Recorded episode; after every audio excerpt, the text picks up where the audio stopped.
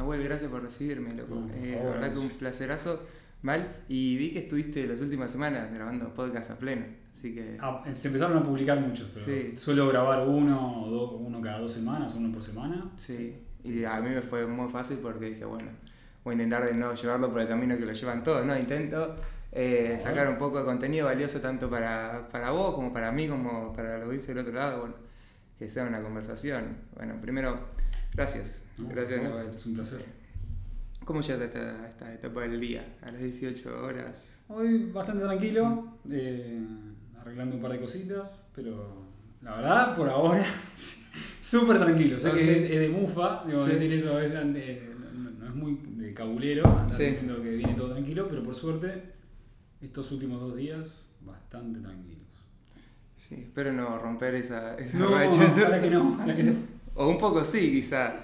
Estás en una de las startups de, de educación. No, no es más startup, es una empresa de tecnología en educación más importante de, de toda Latinoamérica.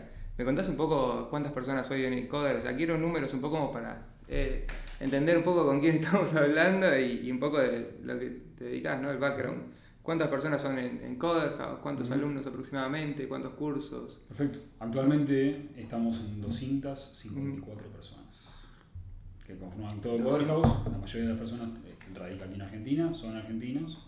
Tenemos, en, bueno, la mayoría está en Buenos Aires, Sí. luego distribuidos por todo el país, en Córdoba, en Mendoza, también tenemos en Chile, en Perú y en Brasil.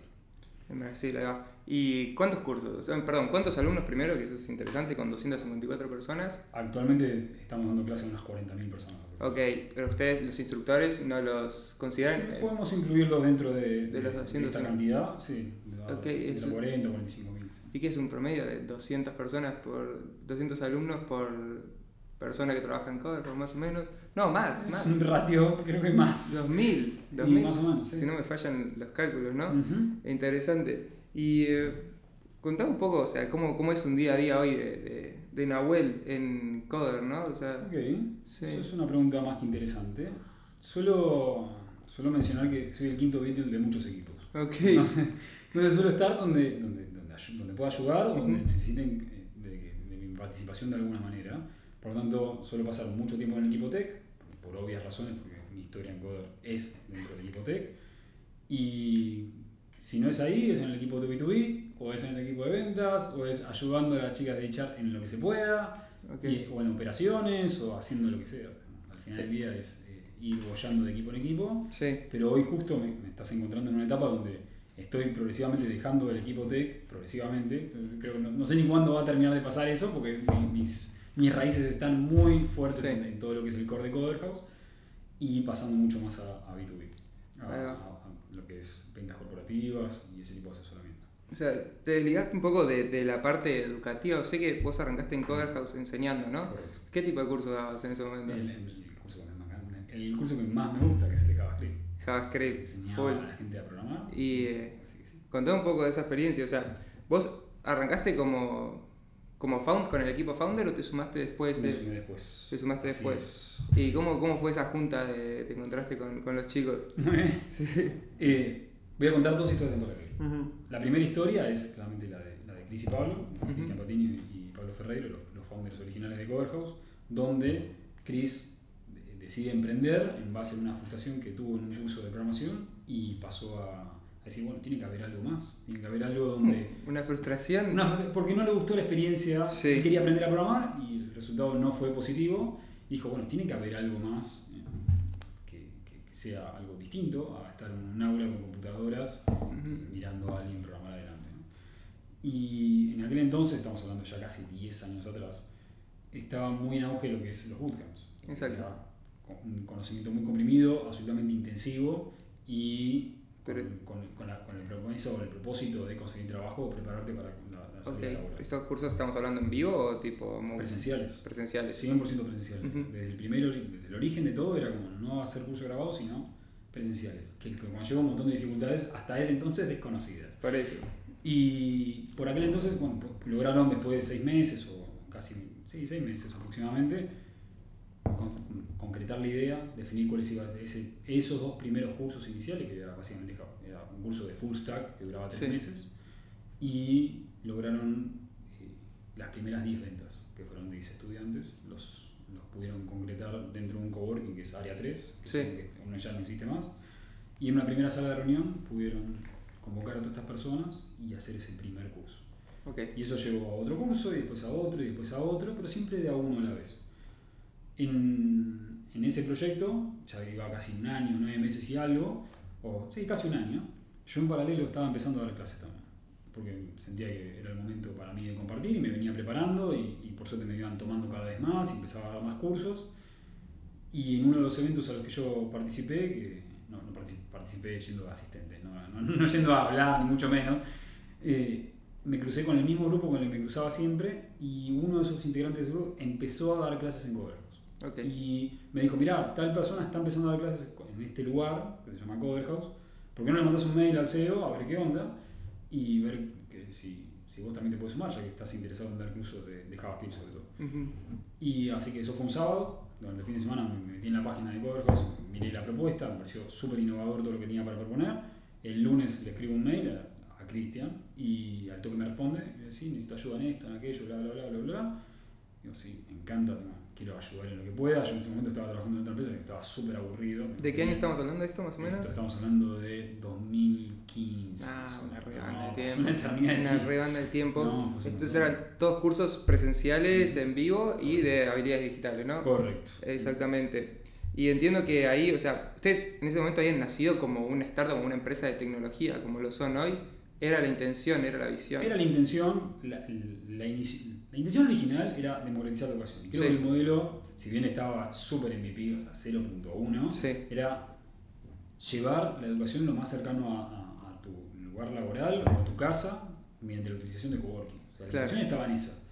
Luego, ¿cómo Ok. lo hacíamos? Bueno, naturalmente eh, venía acompañado de un curso, con el contenido, con un profesor, etc. La utilización de coworking era clave. Yo no la sabía esa parte. Y porque Porque claro, tenés que alquilar aulas, si no, te... sabes. ahí estaba, creo que ahí estaba lo, lo, lo descentralizado. Ujú. Como no tener que ir, no sé, a, Lemi Corrientes, qué sé yo. Claro. Poner una dirección en pleno microcentro para alquilar un tipo de conocimiento, como puede ser en cualquier otro lado. Claro. Y La filosofía no la perdieron no, eso no lo perdimos en absoluto. Creo que al final no, no, nos, no nos enamoramos de la solución, sino del problema y pudimos seguir escalándolo a medida que pasó el tiempo. Así que en ese entonces era como coworking. En ese entonces trabajamos en un coworking, Sí. solamente en de Palermo, porque la, la escala tampoco daba para tener cientos de coworking por todos lados, pero ya empezaba a ver la necesidad en aquel entonces de abrir en Chile, porque eh, Chris y Pablo lograron eh, estar en Startup Chile, que es un programa de aceleración, Sí, Y- están ahora. el resultado es básicamente abrir operaciones en Chile y contratar gente y abrir. Así que ya empezamos a tener cursos allá, luego empezamos a tener cursos en Uruguay y de alguna manera lo estábamos descentralizando. O sea. De alguna manera estaba como eh, empezando a. Está ahí cuando se expanden de fronteras, eh, ¿qué año más o menos? No, fue 2015. Ah, también, mismo. No, todo eso fue, fue todo 2015. súper rápido, eh, muy, muy rápido. El Coder ya tiene nueve años y, y todo este camino pasó de todo. Así que en aquel entonces, y ya uniendo las historias, cuando yo me pongo en contacto con Chris, nos me empecé a juntar. Fue la primera vez que había un coworking en mi vida. Nunca había ido antes a un coworking y me pareció todo genial. Todo me pareció disruptor, todo me pareció increíble. Y me sentí totalmente alineado con ese propósito. Así que empecé a colaborar de manera freelance, porque yo tenía otro trabajo ayudando a sistematizar, escalar la pequeña operación, minúscula operación que teníamos en aquel entonces, porque hasta, hasta, hasta aquel momento todo estaba hecho con un WordPress y un Excel. Y ya empezaba a, a como a, a romperse Colapsar, sí, sí. como que no permitía hacer el seguimiento de las ventas, como había distintas dificultades que ya la respuesta era hay que sistematizar, hay que poner un Ok. sistema en funcionamiento. Si bien había algo un poco precario, bueno, venía de mucha experiencia de hacer back office automatizar escalar, así que me dediqué a hacer eso. Y le puse, le puse sistemas a Coverhouse, levantando la, la API original, el dashboard que es nuestro back office, el www, la plataforma, y empezamos a materializar esa visión de generar un ecosistema de soluciones que acompañe el desarrollo de las personas. Ok, interesante. Entiendo que hay un breakdown muy importante cuando pasa la pandemia, ¿no? Ustedes venían ya con muchísima cancha en dar clases en vivo, tipo cohorts, y eh, no sé si estaban dando ya clases virtuales. Estaban ahí, ok, excelente. O sea, el timing increíble, pero ok, viene la pandemia, todo el mundo quiere aprender ahora y es virtual sí o sí. Así Ustedes es. venían ya Así con un poco de cancha. ¿Cómo fue ese, bueno, el, el día que, que se enteran que va a ser todo virtual? De la nada, se transforma completamente. Bien, Este- esa historia hay que recapitularla seis meses antes. Seis meses antes, en agosto del 2019, después de unos tres meses donde tratábamos de abrir operaciones en Perú, Cris había ido Sí. a ir a Perú para empujar la operación ahí, y en vista de que no estaba funcionando. Simplemente no, no estaba dando pico en bola, no había manera. A, a aquel entonces al menos no le interesaba ni al coworking, ni al no conseguían profesor, no conseguían estudiante, como que la propuesta no estaba encuadrando bien. Así que luego de un viaje a, Machu Picchu para desconectarse un poco, vuelve a Argentina y decide justo acá en, esta misma- en este mismo lugar y frente a este mismo pizarrón, decir, bueno, tenemos que llevar la, la experiencia presencial que para nosotros era buenísima. Creíamos que habíamos iterado un montón, ya éramos 17 personas, estábamos trabajando, ganábamos, eh, ganábamos, ganábamos, ganábamos. teníamos dinero para poder... Ah, era rentable. Era rentable, Sí. teníamos capacidad para mantener los sueldos, teníamos capacidad para contratar a alguna otra persona más, pero creíamos que veníamos bien, ya dábamos clases a 500 personas por mes, para mí estábamos re bien, 500. pero no, estaba, no teníamos ese componente exponencial, veníamos Exacto. creciendo súper lento. Súper lineal. Bueno, muy es- lineal y constante. pero- 2015 a 2020, 500 alumnos. O sea que es interesante, igual 500 no es joder, no, no es poca gente. Pero tengo unas métricas por acá que No. Una boludez, la verdad. Y el diario del lunes, hoy por Sí. hoy, es como bueno, claramente no, no estábamos teniendo el impacto positivo que deberíamos haber tenido eh, por, el, por el tra- la, tra- la trayectoria que íbamos teniendo con Cover. Sí. Así que en aquel entonces, esa tarde, dijimos, bueno, nos juntamos todos y bueno, démosle forma a un nuevo producto, a un nuevo servicio. En ese entonces nació la Cover Beca con el concepto de dar clases online para canibalizar nuestro propio producto. Porque veníamos y éramos, entre comillas, conocidos por dar cursos presenciales en coworkings y de repente sacamos con este nuevo producto que era online, que lo habíamos intentado en su momento, pero lamentablemente no había funcionado. De hecho, yo había sido profesor de esos cursos y no, la verdad que no funcionó para Pero nada. no funcionó porque él estaba por un tema de diseño o por un tema del usuario no estaba Creo- preparado. Creo que el quizás. usuario, el usuario no estaba preparado, la plataforma que habíamos elegido para transmitir creo que no estaba buena, eh, no, no encontramos la dinámica, sin duda nos faltaba muchísimo madurar en el producto presencial para luego trasladar ese, todos esos aprendizajes de años al online y cuando tuvimos este primer curso fue un éxito.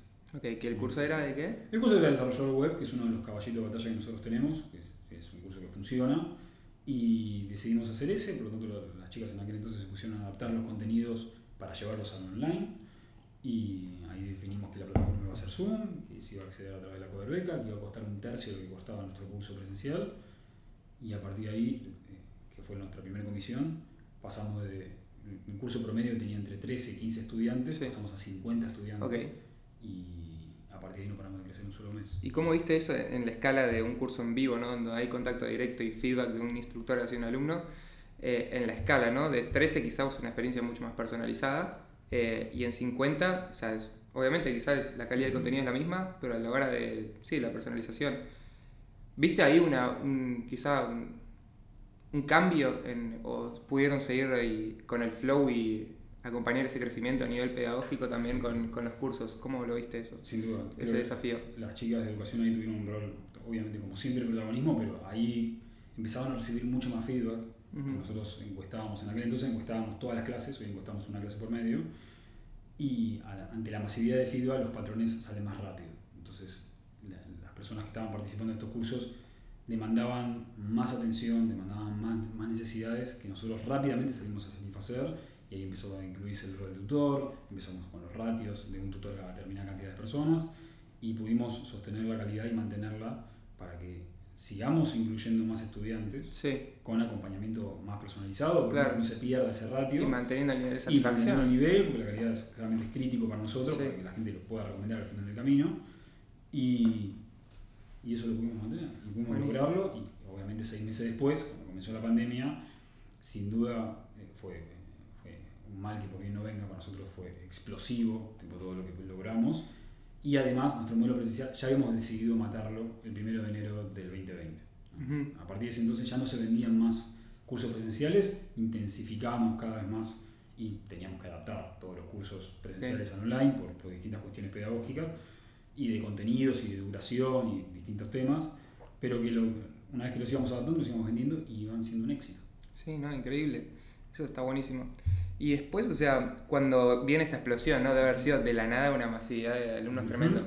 ¿Qué hicieron? ¿Ustedes ya estaban buscando capital ahí? ¿Estaban eh, levantando capital con Coder? ¿O ¿Cómo hicieron para como, costear toda esa operación, ¿no? Porque al hacer cursos en vivo también la operación se ha vuelto un caos, ¿no? Claramente fue, fue un- fueron momentos muy difíciles donde toda la organización nos, nos empezamos a adaptar a esta masividad de estudiantes, Sí. porque si pasamos de 500 estudiantes por mes, estamos hablando de muy poquitos por día, y de repente teníamos miles por día.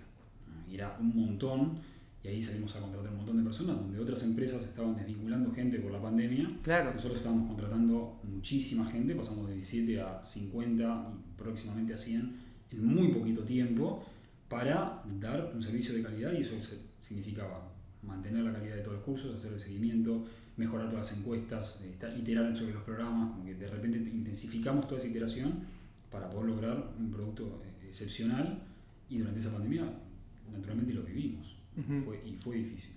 Sobre el levantamiento de capital, habíamos intentado levantar dos veces con Y Combinator, tratar Sí. de entrar ahí. Eh, obviamente levantamos de Startup Chile y de un fondo en Perú, pequeños montos, la verdad que nada significativo, Sí. pero que te permitían más o menos tener algo de caja. Pero por suerte, y gracias a que los cursos eh, nos, nos manten- nos mantenían como el flujo de dinero seguía fluyendo, de alguna manera, para reiterarme, éramos totalmente bootstrapeados. Bueno, La necesidad de levantar capital en realidad surge un poco de, de pertenecer a Y Combinator y de demostrarles de que acá teníamos algo. Habíamos pichado dos veces, las dos veces nos rechazaron, y esta tercera vez en el 2020, eh, gracias a los números abismales que estábamos demostrando, de crecimiento, de tracción, de facturación, de, de todo lo que todo es positivo, digo, al final del día, nos aceptaron. Qué increíble. Y eso fue muy, muy bueno. ¿Me contás un poco cómo es ese proceso de entrar ahí? Sí, es, claro. es una locura. Eh, básicamente vos te postulás, Sí. eso todo el mundo lo puede hacer, está ahí. Right. Mientras el botón está disponible, vos te postulás. Ujú. Y presentamos toda la documentación que era necesaria para avanzar. Y pasamos al demo, al, bueno, una especie de pitch que vos tenés que Ujú. hacer. Eh, ya veníamos siguiendo las recomendaciones, así que Chris, en este caso como éramos dos, mm, para aquel entonces, Chris tiene mejor, muchísimo mejor nivel de inglés que yo, así que era, lo importante era que ellos te lo transmitían, que hable uno para que nadie se pise y no que se, no, esto, es- esto no es la escuela, acá no se jode.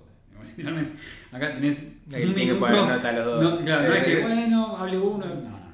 Tiene que hablar uno, tiene que quedar bien. Eh, grabamos los demos, finalmente llegamos a ese momento de, de, de pitchear frente a los, a los, a los partners. Y, y bueno, nosotros estábamos en un horario súper difícil porque estábamos acá en Argentina, claramente, porque este batch se hizo online, por, por obvias razones de la pandemia. Y quedamos.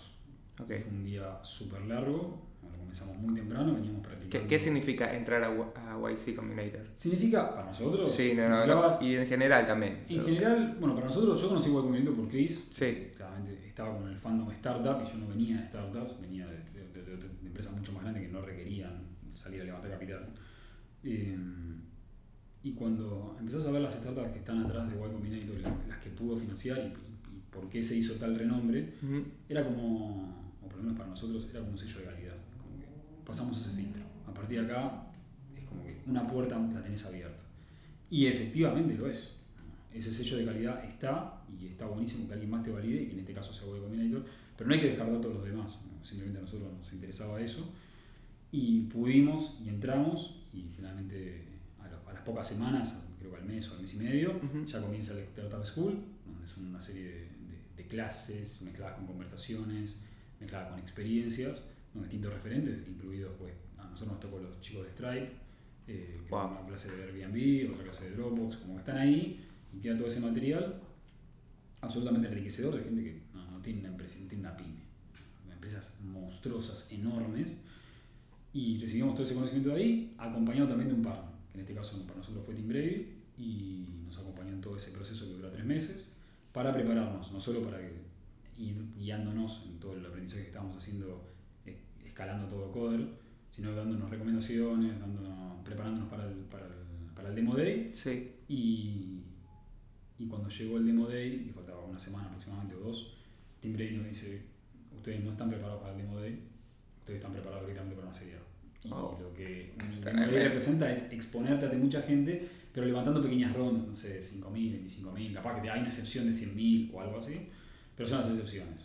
Pero aún así cumplimos con el ritual y tuvimos muchísima visibilidad. Eso es lo bueno que tiene estar en el Demo Day de, de YC o Visibilidad otro. para empresas, Por para... supuesto, para- hay mucha gente, personas, que, eh, no solo VCs o personas privadas o otros, empre- o otras, eh, otros particulares que están ahí atentos al, al- al Demo Day viendo y buscando a ver dónde pueden invertir. Claro. Y te, bueno, te llenan una planilla o tenés que hacer después esa planilla y los puedes ir contactando. Hay todo, un, hay todo un manual de cómo seguir este tipo de conversaciones por mail o por chat o por, eh, por, el medio que sea, con tal de hacerle seguimiento y salir a buscar eh, esa financiación.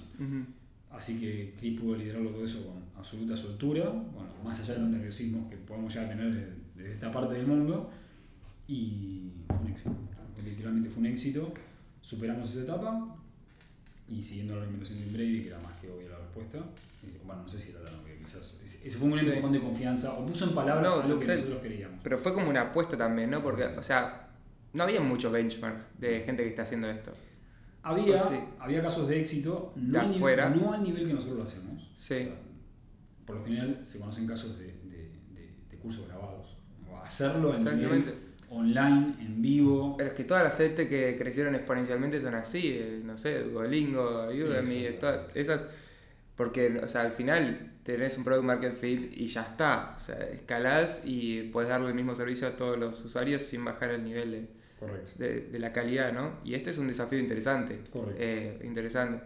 ¿Cómo fue ahí el tema de, los inversores, ¿no? Como ver esta parte de una EdTech que quizá era como distinta a las demás, ¿no? En este sentido.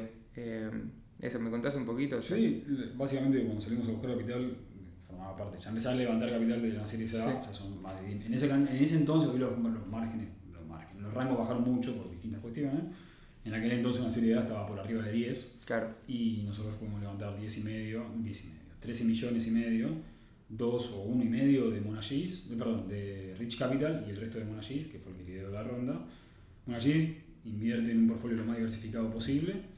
Eh, así que no, tenía, no, recuerdo que haya tenido en ese momento una, una startup de educación, capaz que sí, capaz que estaba en el portfolio pero no estaba visible, pero Rich Capital sí, invierte casi todo su portfolio es educativo, si se meten en el portfolio de Rich Capital, hay un montón de empresas mega conocidas. Así que recibimos todo ese capital y salimos a contratar el mejor talento. Si no lo teníamos antes entonces, salimos a contratar más talento 10x. ¿Y en qué necesitaban, por ejemplo, talento ustedes? No, todo, desde un gerente de sistema, pues yo puedo creérmela que soy un gerente de sistema, pero cuando contratas a un gerente de sistema de verdad, ahí te das cuenta mucho que me faltaba, me faltaban años, décadas. No, encima la cantidad de, energía mental que liberaste en ese sentido. Un montón, sí, hay un montón de responsabilidades que, que, que, es mejor que la tenga otra persona que ya venga experimentada. Así que salimos no solo de ese rol, sino tantos otros, de, operaciones, de recursos humanos, de finanzas, de cualquiera, cualquiera de, de los roles más comunes cuando vos pasás de un próximo escalón en la, en la, escala organizacional. Ya no éramos una pyme de 20 personas, ya una startup de 200 personas. Necesitábamos roles que lideren todas estas áreas para llegar a un nivel más. siempre vos necesitas el equipo para que gane el próximo mundial.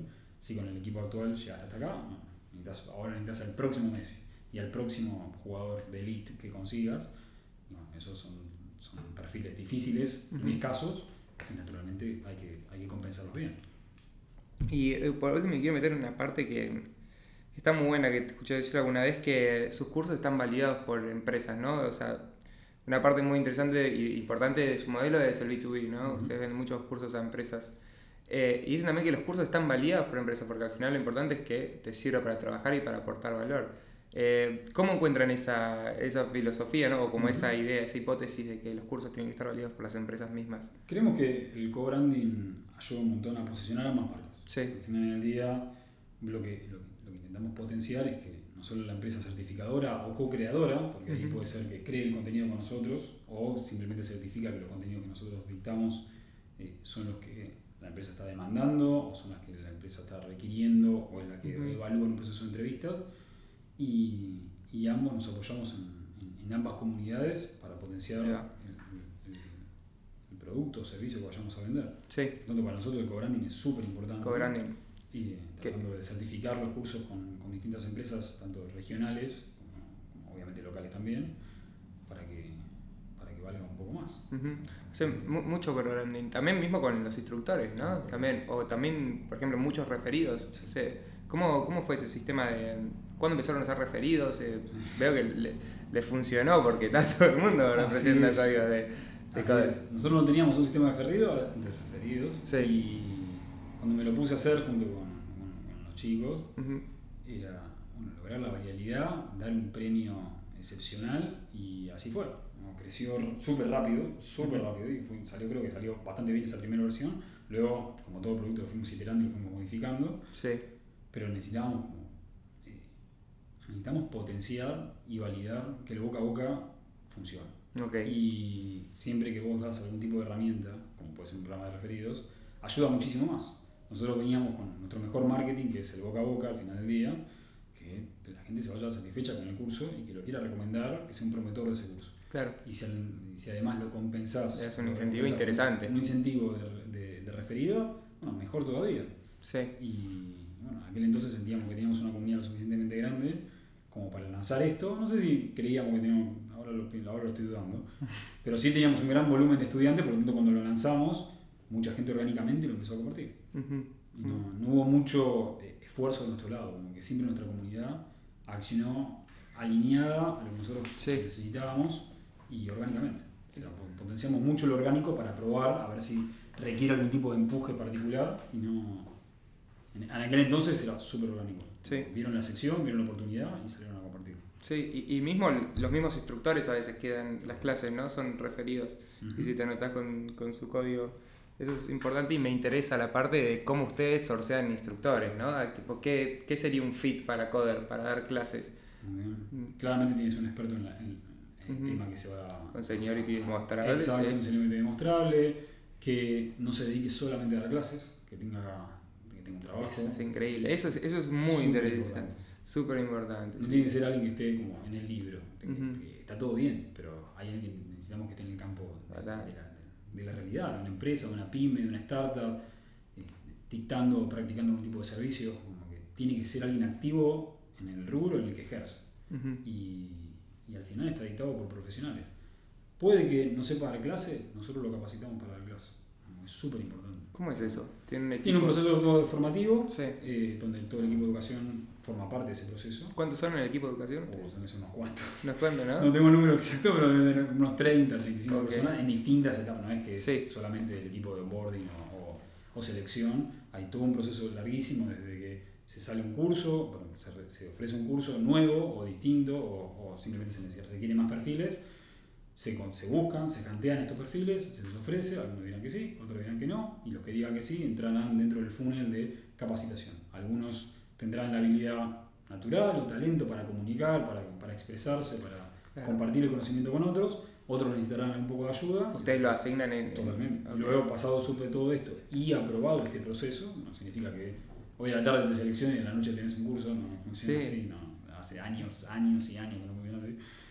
Y básicamente después superado este proceso, si es que eventualmente lo supera, pasa clase. Es que esa parte es muy interesante porque es como la línea de producción, ¿no? Al final, para hacerlo escalable y que sea inmenso. Entonces no puedes hacer algo bien personalizado, y vos que querés enseñar, no vamos a irlo por este lado. Tiene que ser sistemático de cierta forma para que llegue a la mayor cantidad de personas. Y esa, esa parte fue importante ¿no? en, en la escala. Eh, ¿Por dónde quería ir ahora?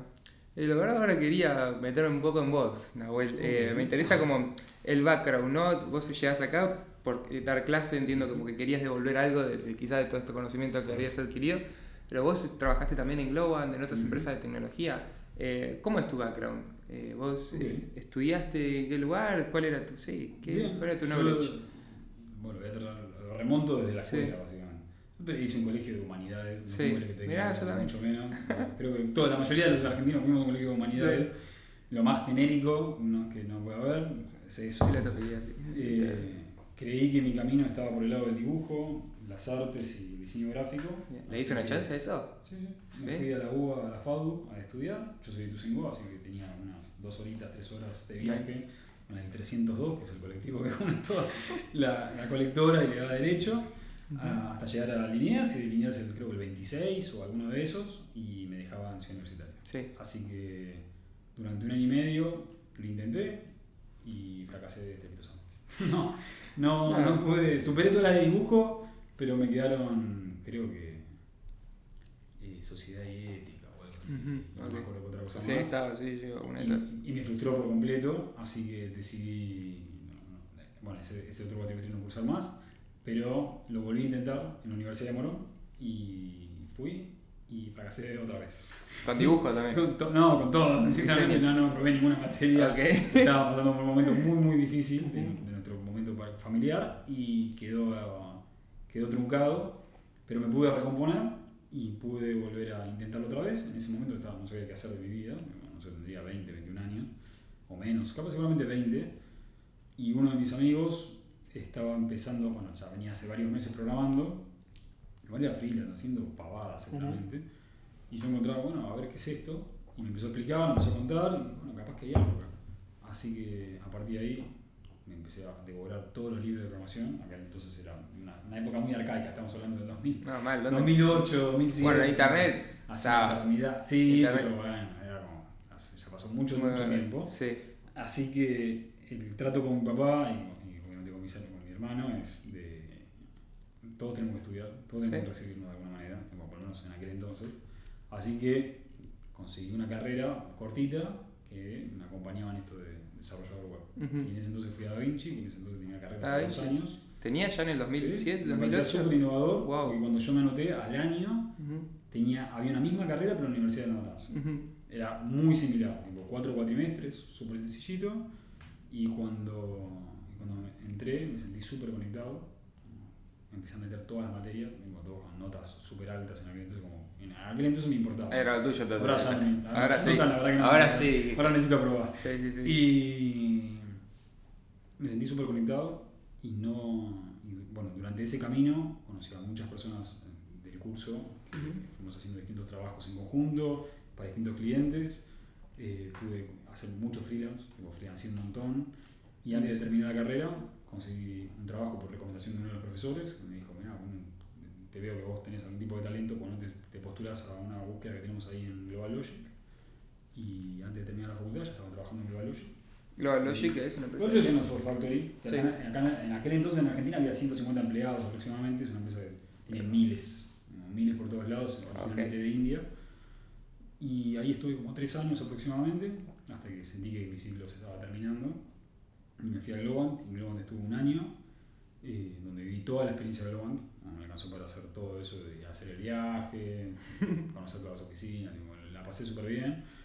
Después me fui a Clarín, que en realidad no, era Clarín, era AGEA, que es el grupo de Grupo la agencia Clarín. digital Sí, sí, dentro sí. de Clarín. Y trabajé en de auto durante un tiempo importante. Después me fui a FB. ¿Era toda la parte de sistemas vos estabas? Sí. Siempre fue back office, obviamente Globalogic tenía una cartera de clientes abismal, entonces había un- trabajé para muchísimos clientes Sí. nacionales e internacionales, Globan lo mismo, bueno, Clarín lo mismo, pero trabajé prácticamente en un proyecto, aunque alrededor mío estaban todos los demás, y, y así fue cambiando. Después llegué otra recomendación, otra recomendación, me recomendaban ex compañeros míos de otros lugares, y me fui sumando a distintos equipos hasta que eh, llegó un momento que me- no, no quería trabajar más Software Factory- y mi último trabajo fue en una agencia y no, no me gustó tanto. Y dije, bueno, ya está. No, no sé qué, no sé qué voy a hacer ahora de mi vida. Y Cris me dice, ¿por qué no te venís? Eh, probamos suerte juntos a ver qué hay. Y viniste a Lean. Y, sí, renuncié y empecé full time. Muy interesante. Che, qué Hace buena. ya 8 años. Qué buena historia. ¿Y qué No rápido si- la contaste? ¿Qué sé Sí, yo? sí, sí. No, no, no sé si es wow, qué historia, No, está buena. pero es la historia que tengo para contar. Sólido, mal. Bueno, ahí te encontrás con Chris y bueno, empieza ya. Lo, el resto sí es historia. Totalmente. Sí, sí, sí. El resto sí es historia. Bueno, y ahora un poco por, para hacia el futuro, ¿no? Hoy me dijiste son 200 y pico de empleados. ¿Cuáles son los planes acá para Code House y como para vos también acá? Como, que, Ok, para Sí. Coder House, hoy naturalmente nuestro mercado principal a, a- a ofrecer nuestro servicio es Brasil. Sí, Necesitamos que en Brasil funcione. Lo venimos intentando hace ya bastante tiempo, pero la verdad que el mercado es gigante. Es súper difícil y mega competitivo. Por lo tanto, todos nuestros esfuerzos, o parte de nuestros esfuerzos, están puestos en Brasil, con el foco dedicado ahí en Sao Paulo, Sí. tratando de buscar nuestro hueco y Sí. hacer nuestro mercado ahí. ¿Cuáles son los desafíos más interesantes que te encontrás en Brasil? En Brasil, que, que- por lo menos desde mi punto de vista, Sí. nunca estuve en una ciudad tan grande como Sao Paulo. Jamás. no. Hacia donde vas, ves edificios. Ves- me- estuve en el centro de Sao Paulo y girás 360 y edificios para todos lados. A diferencia de lo que puede ser en Capital, que los edificios altos se terminan y empiezan en Puerto Madero. No, hay edificios altos en todos lados, para todas direcciones. Es una ciudad enorme, con muchísimas propuestas, con muchísimos negocios y con, con la necesidad de aprender.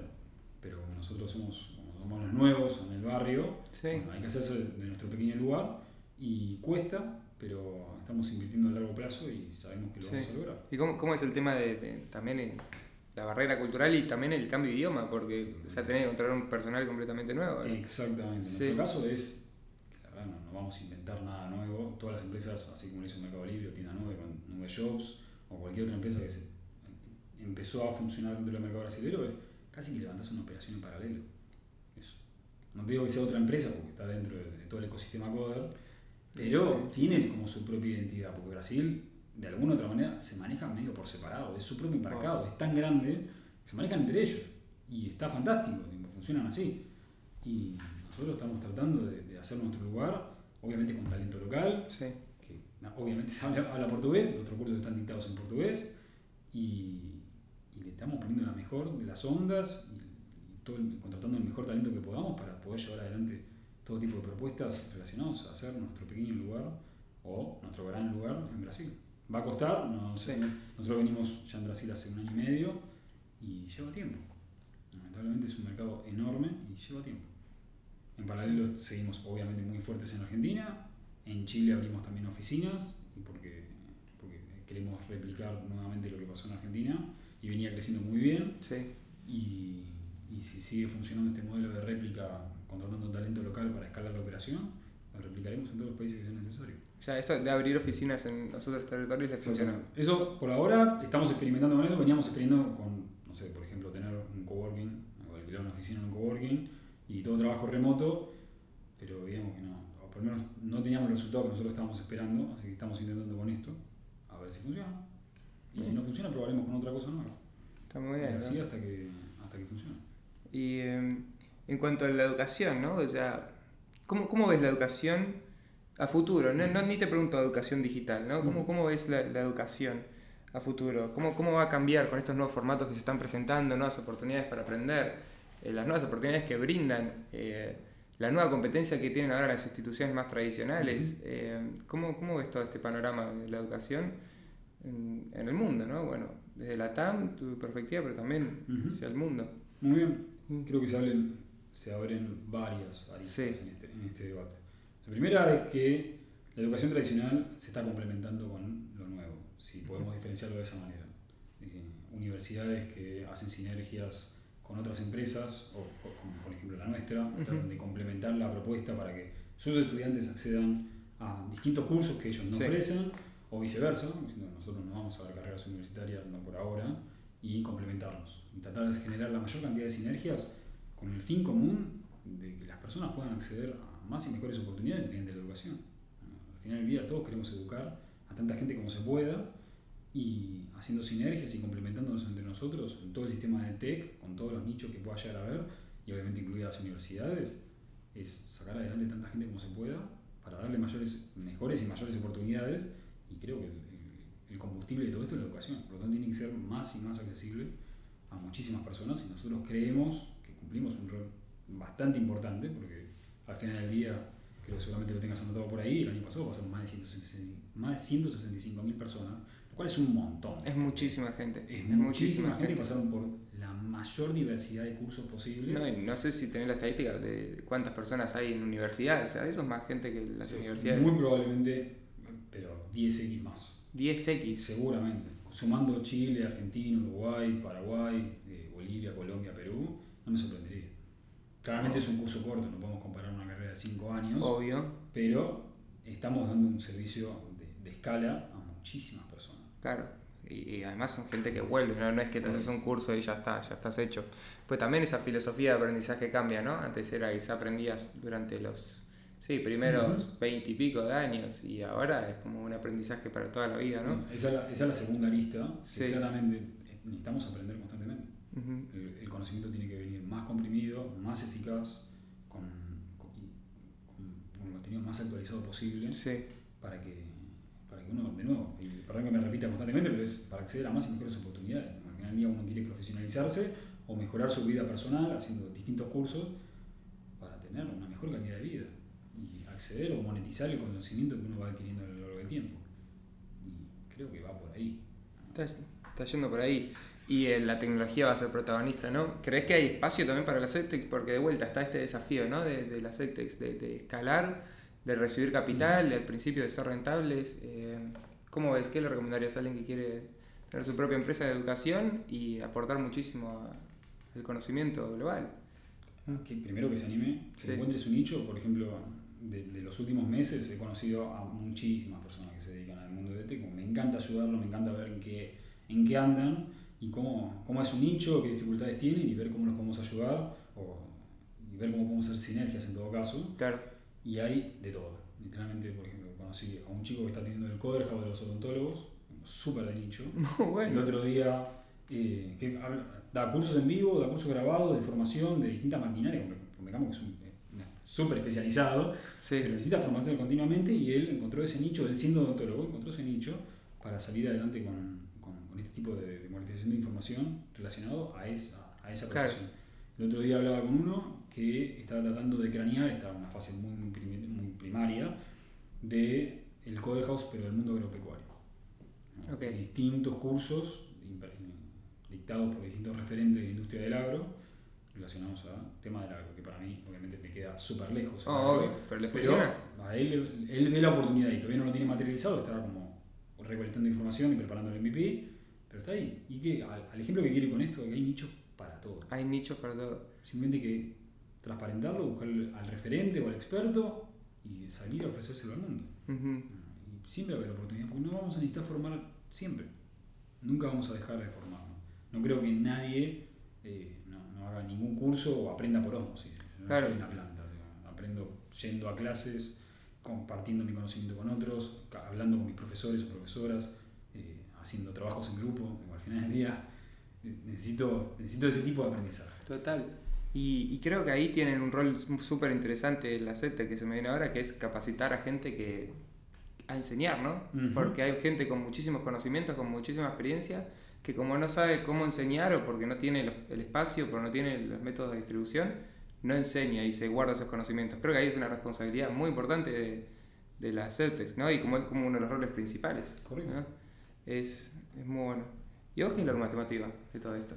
Lo que me motiva. Sí. Yo siempre quise, quise hacer algo que tenga algún tipo de impacto en el mundo. Eh, seguramente mi nombre se olvide, el tiempo lo va a terminar olvidando pero yo sé que muchas personas, por lo menos me quiero ir con la satisfacción y con todo mi círculo más cercano, de que al menos hicimos, todos los que conformamos Cover, hicimos algo para que muchas personas puedan acceder a más y mejores oportunidades. Sin duda, no, mi nombre por lo menos se va a olvidar, el tiempo lo va a terminar borrando, pero de alguna manera sé que logramos algo, que modificamos la realidad de muchísima gente, gracias a lo que estamos haciendo y tenemos un impacto súper positivo y que encima es educativo. No, no intento vender otra cosa, intento venderte algo que te forme y que, que, te ayude a estar mejor. Y creo que eso es absolutamente enriquecedor y positivo y que deberías tratarse de eso, de vender o ofrecer un servicio que mejore la vida de la gente. Y creo que va por ahí. Por lo tanto, eventualmente todos los que pasamos por Code pasarán a otra generación y otra generación, pero sin duda eh, todos esos certificados que se comparten diariamente en LinkedIn, o todos esos cambios laborales relacionados al curso que hizo, o a mejoras en, la calidad de vida que las personas tuvieron gracias al curso que, que, que, decidió tener para reinventarse o hacer una skilling, se deben a todo el esfuerzo que nosotros hacemos para que eso pase. Y hoy se materializó. Vale la pena. Nahuel, no tengo más que preguntarte. ¿Me hiciste? Muchas gracias. Che, muchas gracias, loco.